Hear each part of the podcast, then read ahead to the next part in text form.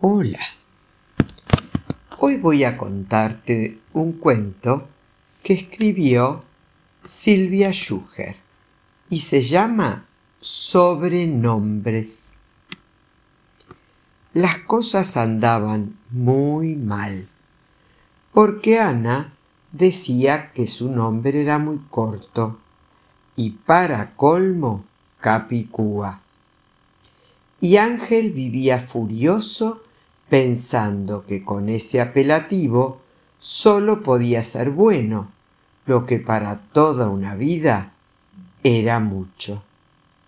Y Domingo estaba harto de que en todas partes su nombre apareciera escrito en rojo. Y Soledad opinaba que su falta de amigos era culpa de llamarse así. Y Bárbara la pobre era tan tímida que cuando decía soy Bárbara, ni su mamá le creía. Y Maximiliano Federico estaba enamorado de Enriqueta Jorgelina, pero tardaba tanto en hacer un corazón con los nombres que abandonaba en el intento mucho antes de empezar. Y Rosa ya no soportaba que la llamaran Clavel. Tanto peor para Jacinto Floreal, a quien los graciosos llamaban No me olvides, o Jazmín. Elsa ya se había acostumbrado a ser el sapo pero Elena no quería que la llamaran el enano. Las cosas andaban muy mal. Nadie en el barrio estaba conforme con el nombre que le había tocado en suerte. Y quien más, quien menos, la mayoría se lo quería cambiar por otro.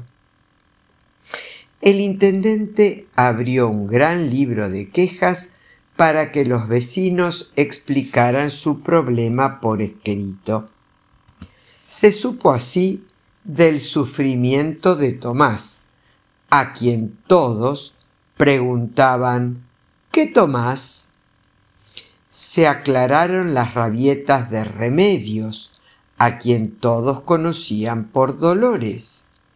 Hubo noticias de las penurias de una tía Angustias en fin, Irineo Hermenegildo Pérez, poeta, hombre de luces, pensó en el problema como 48 minutos seguidos hasta que de pronto tuvo una idea.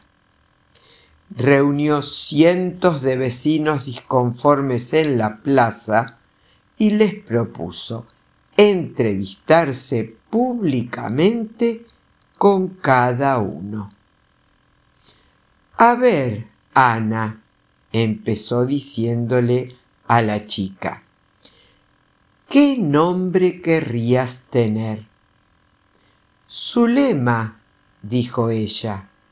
Zulema, cara de flan con crema. Bueno, Mejor sería María. María, la de la barriga fría. Espere, prefiero llamarme Romina. Romina, cachetes de mandarina. Basta, dijo la nena, y volvió a mezclarse con los demás, porque la gente que se había reunido en la plaza Primero empezó a reírse con disimulo, pero al rato las carcajadas se escuchaban hasta en el obelisco. Eso sí, con lo que habían presenciado, decidieron quedarse con el nombre que tenían. Nunca les pareció más hermoso. Espero que hayas disfrutado de este divertido cuento. Que tengas un hermoso día. Que Dios te bendiga.